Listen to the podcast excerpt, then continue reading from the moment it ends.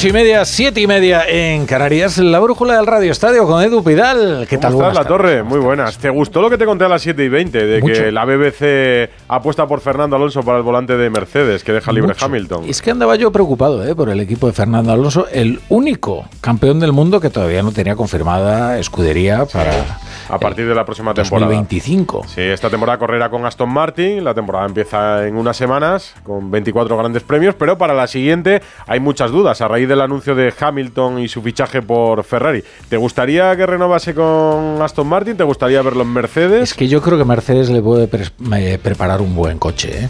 Yo creo que eh, sería competitivo. Sí, Aston Martin, bueno, veremos. Veremos eh, esta temporada que creo que están bastante apretadas, todas las escuderías, excepto una, excepto una que hace insufrible la competición. que, compitan solo los Red Bull y ya el Ya cansa un poco. Claro, pero Mercedes sería muy ilusionante volver a ver a Alonso en Mercedes. Se puede confirmar eh, durante la temporada de Fórmula 1. De momento te voy a ir con fútbol, con Mbappé en el Palacio del Elíseo junto con el emir de Qatar y el presidente Manuel Macron. Eso en París. Y aquí, antes de la disputa de la semifinal de la Copa del Rey. Aquí apasionante, el Mallorca Real Sociedad. Madrid, San Sebastián y París, en media hora. Venga, vuelves a rapidito. Ahora.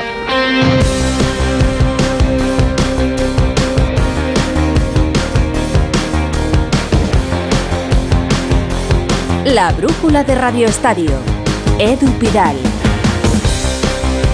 Noche de protagonismo para la Copa del Rey a partir de las nueve y media. Real Sociedad Mallorca, partido de vuelta de las semifinales en San Sebastián. La ida en Palma acabó 0-0. Así que habrá edición especial de Radio Estadio con Edu García desde las 9 en la web, en la app y en nuestras emisoras del País Vasco y Baleares. El partido lo van a contar en el Real Arena, en Anoeta, Alejandro Romero e Íñigo Taberna. Hola Romero, muy buenas. Muy buenas, Edu, muy buenas amigos oyentes. Aquí estamos efectivamente. Esta semifinal por un puesto en la gran final con todo abierto. Tras ese empate en la ida, sueña el Mallorca con reeditar aquel título ante el Recre hace 21 años y quiere la Real Sociedad volver por el camino del triunfo de aquella temporada maldita por la pandemia que levantó ya con la vida normalizada y esa última copa levantada en el año 21, la edición del 20. Así que el partido tiene para todo, tiene un ambiente extraordinario. Han llegado también 500 seguidores del Mallorca, lleno a reventar hoy en Anoeta para el partido. El tiempo también va a acompañar con la épica lluvia y viento hoy en San Sebastián, pero eso no es sóbice ni cortapisa porque van a llenar a reventar este estadio próximo a los 38.000 espectadores, no hay billetes y ya hay novedades deportivas con los equipos que han sido recibidos, especialmente la Real Sociedad, de manera espectacular en su llegada aquí a este escenario de Anoeta. Como digo, Íñigo Taberna, todo preparado en lo deportivo. Todo listo con los once iniciales de ambos equipos. Vamos con el de la Real, el esperado, con Remiro en portería, contra Oré, Zubeldi, Lenormand y Javi Galán en defensa. Centro del campo para los habituales, Zubimendi, Benino y Bryce Méndez. Y en ataque, Cubo, Zakarian y como delantero centro, Andrés Silva. En el Mallorca la principal novedad es que Murici es suplente. El portero será Grave. Defensa de 5 con Gio González, con Valien, con Raillo y Copete junto a Jaume Costa en, el carrilero izquierdo. Centro de campo para Jaume Costa, para Antonio Sánchez y para Dani Rodríguez. En ataque el mencionado Tom Prats y el canadiense Lari. Pues esos son los gladiadores, esos son los protagonistas de esta semifinal por un puesto en la gran final de la Copa de Su Majestad el Rey. Arbitra el partido Gil Manzano, está en el bar Pizarro Gómez a las nueve y media en Anoeta. Real Sociedad Mallorca. Con Romero y con Taberna preparados ya en el pupitre de prensa de Onda Cero en el estadio para contar el partido en Radio Estadio. Unos 500 aficionados del Mallorca estarán hoy en el encuentro en Donosti, pero ¿cómo se va a vivir la semifinal en Palma de Mallorca? Paco Muñoz. Hola Edu, muy buenas. Además, ante los 500 eh, seguidores que estarán en Anoeta animando al equipo, junto a la presidenta del gobierno balear, Marga Proense, el alcalde de Palma, Jaime Martínez, y el presidente del Consejo de Mallorca, Llorén San Galmés, se esperan 3.000 seguidores en el estadio de Somos. El club ha habilitado las pantallas para que lo puedan vivir de la manera más ah, cercana. Mucha ilusión entre la afición para poder estar en la cuarta final de la Copa del Rey a lo largo de la historia. Alberto López Frau lo va a comentar junto a Yika Crayoveanu. Hola Alberto, muy buenas. Buenas tardes, Ahorita la Real Sociedad está repasando alineaciones, lo normal es que pasen los Donostiarras. Sí, favorita la Real, pero también con la dificultad de tener la presión, Edu. El Mallorca no es que no se juegue nada, pero es todo ilusión.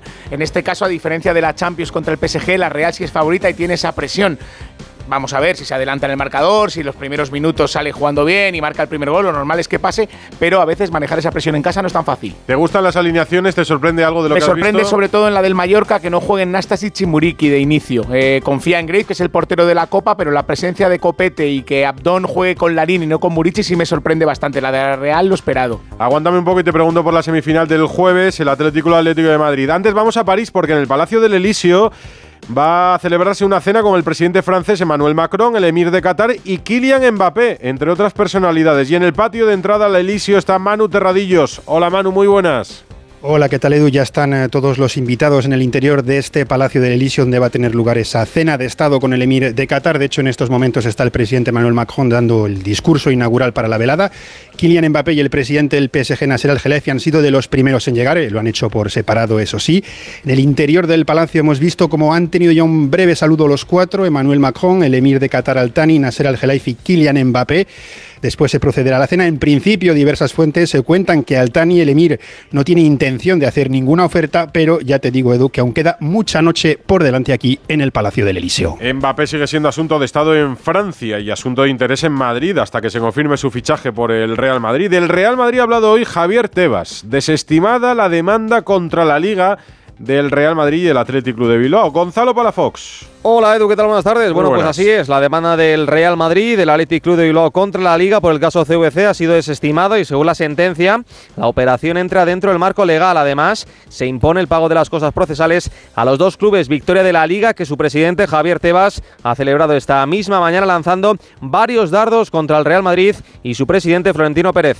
Mensaje no nos sometemos a las amenazas, a las coacciones de nadie, por muy grande que sea la persona, en este caso del presidente del Real Madrid, por muchas influencias que tenga. Nosotros haremos lo que queremos, que es lo justo y lo necesario para la mayoría de los clubes. Otro de los temas por el que le hemos preguntado ha sido el relacionado con los vídeos de Real Madrid Televisión y la denuncia del Sevilla ante el comité de competición. Nos vamos a personar y, y porque creemos y lo venimos diciendo, que el tema de Real Madrid Televisión es un tema. bueno, es que lo dijeron los propios de Real Madrid Televisión después del partido de la Almería, ¿no? Los comentaristas. Eh, esto es lo que queríamos, ¿no? y, entonces, entonces fue lo que pasó, es que eh, eso va, ya no es que sea un tema de la libertad de expresión, en el ámbito del deporte va contra el buen orden deportivo, ¿no? Y por cierto, Edu, sobre el veto del Valencia Netflix de cara a entrar en Mestalla el sábado para el documental de Vinicius Tebas, nos ha dicho que ahí la liga no tiene ningún poder y, ojo, nos ha confesado que él mismo ha participado en el documental. Y el Real Madrid en lo deportivo, más allá del asunto Mbappé, vive bastante más tranquilo, líder en la liga, pendiente de los octavos de final de la Champions, por dónde pasa la actualidad de los de Ancelotti.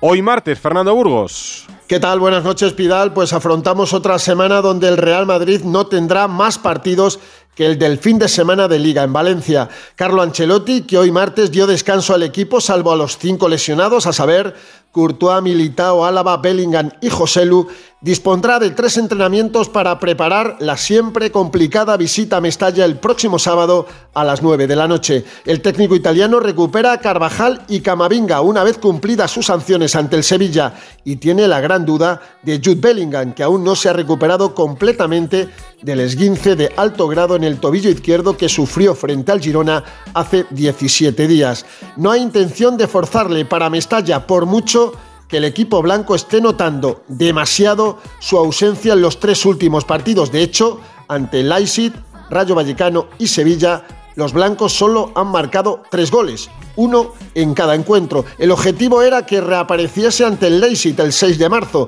en la vuelta de los octavos de final de la Champions League, pero habrá que esperar los próximos tres días para comprobar el estado real de ese tobillo izquierdo. De las seis salidas que le restan al Real Madrid antes de acabar la liga, Mestalla junto a Noeta son sin duda las dos más difíciles. Y en el Fútbol Club eh, Barcelona, Joan Laporta, que ha estado hoy en el Mobile Congress en la ciudad condal, cree que hay liga. Le he escuchado decir que hay liga, mientras piensan en recuperar ya a Ferran para el partido del fin de semana. Alfredo Martínez, muy buenas. Hola, muy buenas tardes. No, he escuchado yo mal a Laporta, ¿no? Ha dicho eso. No, no, no, no, no le has escuchado más. Eh, yo creo que es lo que toca, ¿no? Pero fíjate, el Barça lleva 13 de 15 puntos en los cinco últimos partidos. Por tanto, entiendo que haya cierto optimismo, cierto subidón, por más que oh, Girona se ha vuelto a colocar segundo y le coloca la situación de la Supercopa de España complicada al, al Barcelona. En cualquier caso, mientras los jugadores hoy descansaban y no vuelven hasta el próximo eh, miércoles, mañana miércoles vuelven, un día y medio de descanso, donde se espera que ya Ferran empiece a entrenar con el grupo y atención, solo le quedaría en la enfermería Marcos, porque evidentemente ni Valde ni Gaby van a volver. Por cierto, hoy se cumplen 100 días de lesión de Gaby y fuera de los terrenos de juego. Pues mientras la plantilla descansa a expensas de regresar con un partido intensísimo el próximo domingo en Bilbao que puede casi casi certificar la Liga de Campeones, ojo porque si el Atleti llega muy tocado con bajas y el Barcelona es capaz de ganar ese partido, prácticamente sellaría su clasificación en la Liga de Campeones para la temporada que viene, que es el objetivo de mínimos ahora en la Liga. Pero en el Mobile World Congress nos hemos acercado a preguntarle a Joan Laporta, al acabar su discurso de, cierre del acto del eh, Congreso Deportivo, ha querido significar que evidentemente no ha querido hablar, está últimamente muy parco en palabras, pero cuando le preguntábamos sobre si había opciones de ganar la liga, él es rotundo. hay liga, presidente. Diga si cree que hay liga todavía, presidente. Hay liga, claro que hay liga. Pues eh, de momento cierto cierto optimismo en el Barcelona, en el que, por cierto, ayer te contaba la anécdota de que Dani Alves había desaparecido de la clasificación de históricos, de jugadores históricos en la página web. Y como me había dicho el club, te dije, no se sabe quién ha tomado la decisión, pero debe ser alguien de peso. Efectivamente, desapareció por decisión personal de alguien, porque le han vuelto a colocar. Entienden que de momento Dani Alves está condenado, pero no es firme la sentencia. Hay recurso ante apelación y recurso ante el Tribunal Supremo y por tanto creen que hay que respetar y no hacerle daño antes de la cuenta. Que hay gente que ya lo quiere apartar, pero evidentemente cautela y tiempos, ¿no? Así que de momento Dani Alves sigue siendo jugador histórico y ha vuelto a aparecer donde misteriosamente desapareció en el día de ayer. Ayer me contabas una salida más dentro de los ejecutivos que reclamaba Víctor Font para la cúpula del Fútbol Club Barcelona. Eh, en el asunto Laporta, sus más críticos siguen incidiendo en cómo se descapitaliza el club pendiente del mercado de fichajes o no? Bueno, evidentemente hay muchas críticas sobre cómo está gestionando el club, evidentemente, y porque además hay un desvío presupuestario de más de 30 millones de euros esta temporada y cada vez hay más voces críticas. De aquí a final de temporada, si la pelota no entra, la Porta va a tener muchísimos problemas para terminar el año con cierta tranquilidad. Mm. Tranquilidad el Barça la encontrará con resultados y con Xavi Hernández más sereno en las salas de prensa, eso seguro. Gracias Alfredo, hablamos esta noche. Hasta luego, Edu. Buenas 8 y 43 minutos en una noche de Copa. No lo olvidemos, se juega la semifinal entre la Real Sociedad y el Mallorca en el Real Arena. Ahora volvemos a Donosti. La palabra ladrón puede significar dos cosas. Clavija donde poder conectar tu coche eléctrico o persona que roba el cable de tu coche eléctrico. Ahora el seguro de coche eléctrico e híbrido enchufable de línea directa también significa dos cosas. Que además de ahorrarte una pasta, también te cubre el cable de recarga en caso de robo. Cámbiate y te bajamos el precio de tu seguro de coche sí o sí. Ven directo a lineadirecta.com o llama al 917-700-700. El valor de ser directo. Consulta condiciones. Vodafone te trae Dazón con Fórmula 1, MotoGP y otras competiciones. Llama al 1444 y llévate por solo 40 euros fibra móvil y televisión con el primer mes de Dazón Esencial de regalo. Llama ya al 1444. Vodafone. ¿Te lo digo o te lo cuento? Te lo digo. Estoy cansada de que me subas el precio del seguro. Te lo cuento. Yo me voy a la mutua. Vente a la mutua con cualquiera de tus seguros. Te bajamos su precio, sea cual sea. Llama al 91 555 5555. 91 555 5555. Te lo digo o te lo cuento. Vente a la mutua. Condiciones en mutua.es. Securitas Direct. ¿En qué puedo ayudarle? Buenas. Llamaba porque quiero instalarme una alarma. ¿Ha sufrido algún robo? No, pero lo han intentado mientras estábamos en casa de mi madre celebrando su cumpleaños y ya no me quedo tranquila. Pues no se preocupe. Si usted quiere, esta misma tarde le instalamos su alarma. Protege tu hogar frente a robos y ocupaciones con la alarma de Securitas Direct. Llama ahora al 900-272-272. Toma Energisil Vigor. Energisil con maca contribuye a estimular el deseo sexual. Recuerda, energía masculina, Energisil Vigor. Soy de legalitas porque cuando no sé qué hacer, me dan soluciones. Como cuando pagaba IBI de más por una valoración catastral incorrecta y me ayudaron a recuperar 4.000 euros.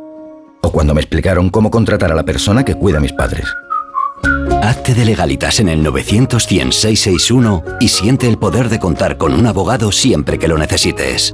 Y ahora, por ser oyente de Onda Cero, ahórrate un mes el primer año. La brújula de Radio Estadio. Edu Pidal.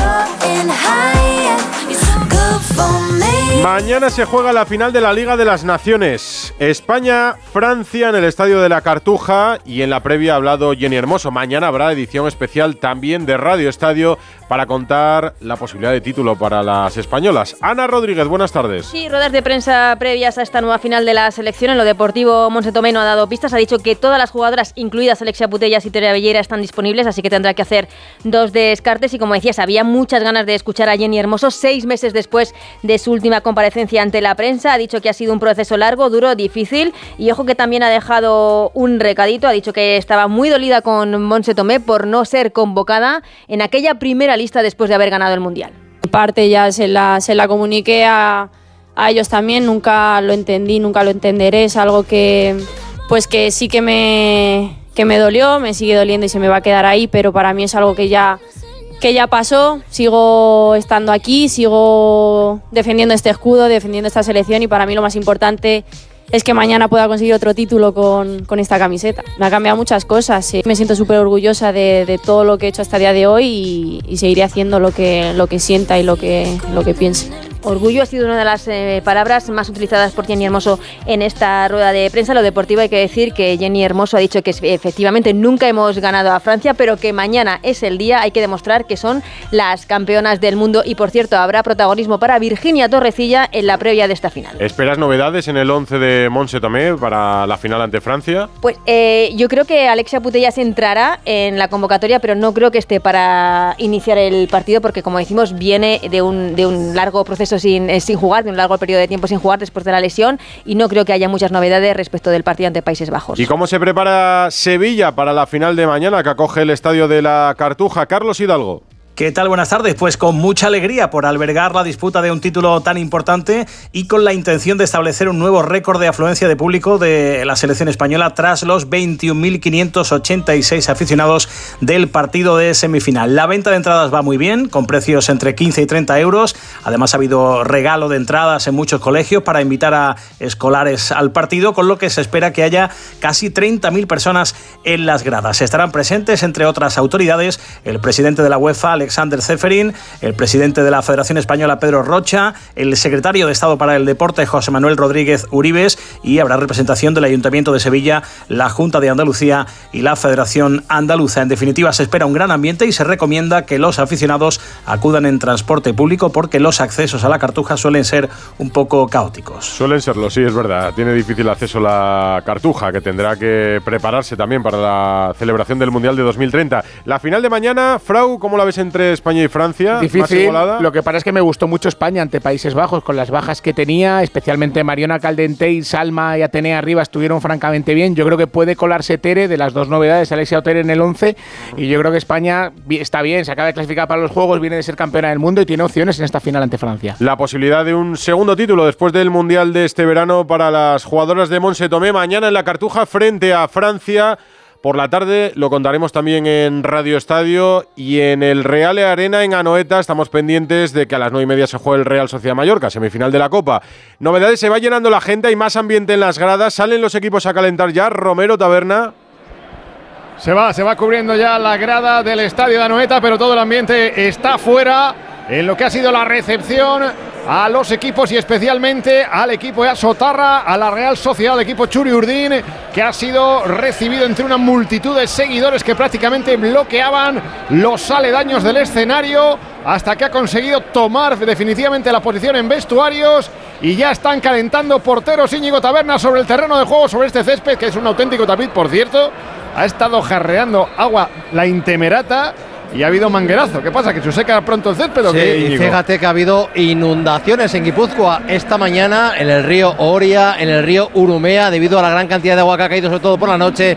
Pero parece que el césped de Anoeta ha aguantado bien y que va a permitir que se juegue el partido sin ningún tipo de problema. Como bien decías, ya calienta los porteros titulares de cada equipo. Remiro en la, en la Real, Grave en el Mallorca y ya se están instalando en el fondo sur, en la Peña, en la grada de Torzabaleta, los seguidores más animosos de la Real Sociedad que han estado eh, animando al equipo también. Cuando ha llegado el autobús de la Real, finalmente, no por la Avenida de Madrid, como quería Imanol, y lo dijo en el día de ayer, ha sido por el paseo de Rondo, que ha estado cerrado a cal y canto debido a la protección por seguridad que ha diseñado la chancha. Así que todo preparado para que aquí se viva un gran ambiente. Por cierto, antes del encuentro va a haber concierto del grupo vasco Sutagar para calentar aún más el ambiente en la grada. Luego lo comentamos en Radio Estadio 9 menos 10. La brújula de Radio Estadio.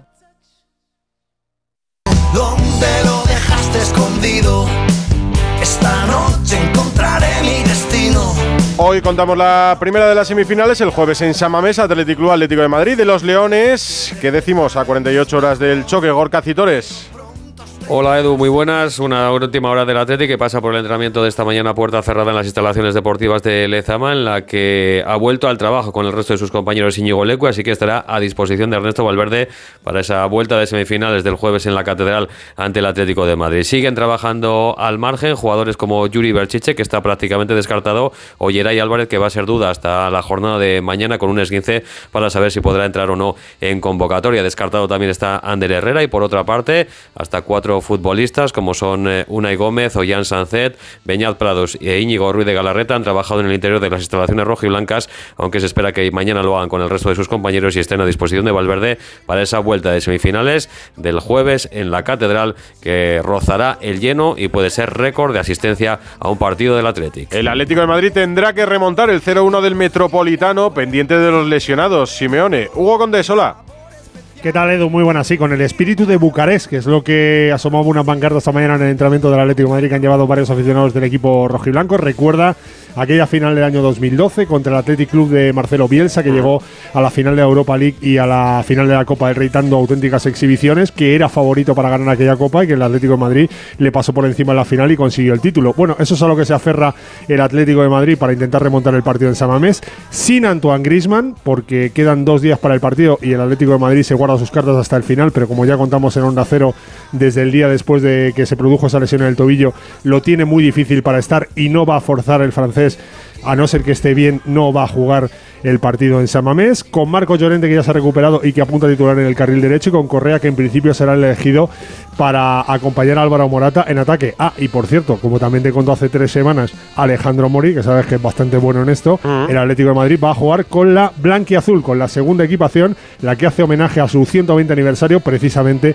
de la fundación del club, recordamos, por aficionados del Athletic Club de Bilbao. Pues mira, es un buen día para jugar con esa indumentaria. Bonita camiseta y bonito escudo para jugar en Samamés el jueves a las 9 y media de este partido.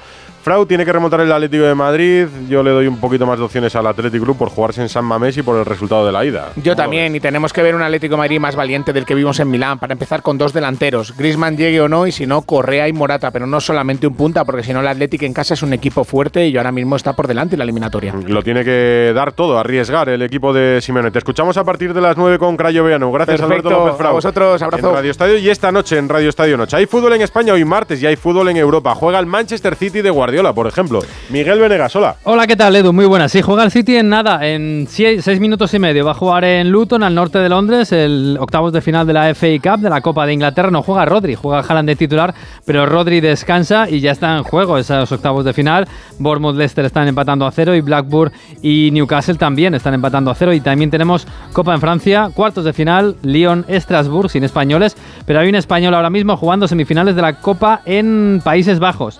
Eh, Robert González, eh, cedido por el Betis, está jugando con él. Nick Megan contra el Cambur, está perdiendo. El Manchester City, que lo sigue muy de cerca Ortego por las opciones del Liverpool en la Premier, ¿lo ves pegando un zarpazo como pegó el año pasado para quitarle la Premier a Mikel Arteta con el Arsenal o no? Lo veo yo y lo vemos todos, pero por lo que ha pasado los, los cuatro años de los últimos cinco, ¿no? Eh, pero es verdad que el Liverpool para mí está haciendo un milagro con todas las bajas que está teniendo toda la temporada y el gran reflejo fue esta final de Copa pasada sigue siendo líder y está compitiendo de una forma admirable con chavales. Ah, Guardiola solo ha perdido una de las Premier que ha jugado con el City.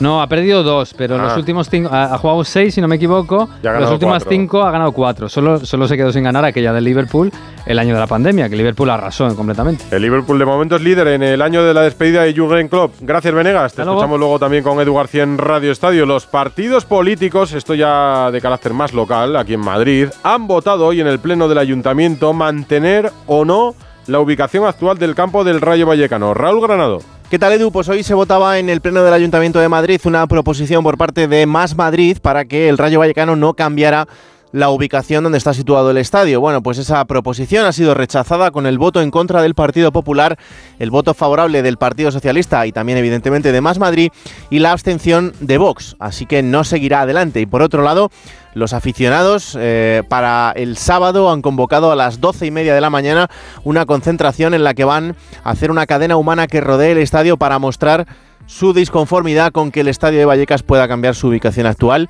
en la que lleva mucho tiempo y además en una temporada muy especial porque el Rayo Vallecano el día 29 de mayo cumplirá 100 años. Es que lo decía el otro día Rubén Amón y yo estaba bastante de acuerdo. El Rayo no es un club cualquiera, no es el club de una ciudad, de una comunidad, no es un club global ni aspira a serlo, es un club de barrio y está orgulloso además de serlo. Y moverlo de ubicación es deslocalizarlo y despersonalizarlo. El Rayo es de Vallecas y su campo en esa esquina de la Avenida de la Albufera y Payaso Fofó es su ubicación. Si hubiera verdadera voluntad, se estudiaría la posibilidad de reformar el estadio actual. Al menos se estudiaría, pero no hay un estudio, ni un informe, ni un proyecto. Lo que desconozco es si hay verdadera voluntad o si solo persiguen negocio, todas las partes implicadas. En realidad, es inexplicable.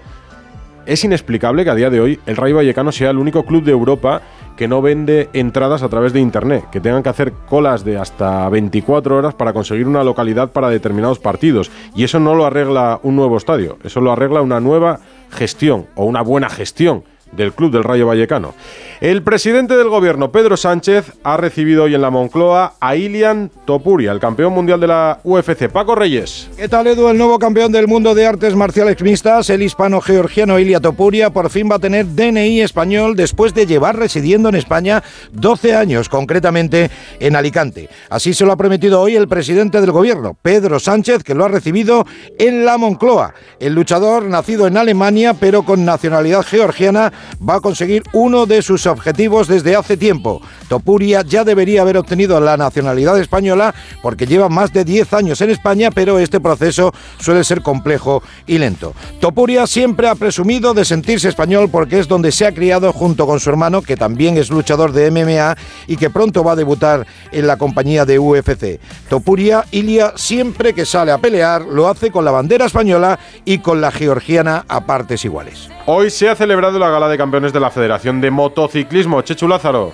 ¿Qué tal, Edu? Un año más se ha celebrado en el Casino de Madrid la gala de campeones de la Real Federación Motociclista Española en otra temporada fructífera para el deporte de las dos ruedas en nuestro país y donde se han sumado un total de 10 títulos mundiales, entre ellos los de Pedro Acosta y Jaume Masia en Moto2 y Moto3, el de Álvaro Bautista en Superbike o el histórico mundial de Jorge Prado en la clase reina del motocross y uno que nunca falla su cita, Tony Bow, que ya acumula la friolera de 34 mundiales entre trial outdoor e indoor y que durante la ceremonia ha sido galardonado con el casco de oro, el máximo reconocimiento de la federación, por ser el piloto más laureado en la historia de nuestro motociclismo.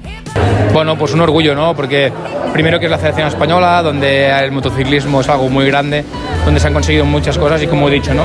Que grandes leyendas, no, no, no solo del trial, sino de, de la, del motociclismo, pues uh, te hagan este homenaje y hablen también de ti, pues es algo que emociona. Premio especial, ya cuando me lo dijeron sabía que lo era, así que bueno, pues muy contento y orgulloso, ¿no? Como he dicho, no es un premio que muchas veces se da cuando ya estás retirado, así que poderlo disfrutar aún en activo es una gran suerte. Y ha cerrado el acto Edu, el presidente del Comité Olímpico Español, Alejandro Blanco, que ha elogiado el trabajo de la Real, de la Real Federación Motociclista Española, a la que ha indicado como un referente en el deporte español a lo largo de sus ya más de 100 años de historia. Y dejo la de Fórmula 1 para el final, para que la escuche la torre. La BBC ha contado que Fernando Alonso es candidato a ocupar el volante que deja libre Hamilton en Mercedes. Jesús López. ¿Qué tal? Pues sí, la BBC sitúa a Fernando Alonso como uno de los grandes candidatos a ocupar el coche de Mercedes que en 2024 dejará libre Lewis Hamilton con su marcha a Ferrari. Escribe el experto Andrew Benson que a pesar de la implicación del piloto asturiano en el Spygate de 2007, que supuso una cuantiosa multa económica para el motorista alemán, entonces motorista del equipo McLaren, las señales que emite el equipo con base en Reino Unido es que Alonso es uno de los claros candidatos. Su gran competidor no vendría de parte de otro campeón del mundo, otro gran piloto, sino de uno joven, Andrea Kimi Antonelli italiano de 17 años, de su cantera, la de Mercedes, y que estará este año en F2. y al que algunos ojos ya llaman el nuevo Verstappen. A las 9, Radio Estadio con Edu García en la web y en la app. Y sigues con la brújula a la torre. Yo me voy al grupo mixto hasta las once y media que vuelva en Radio Estadio Noche. Adiós. Venga.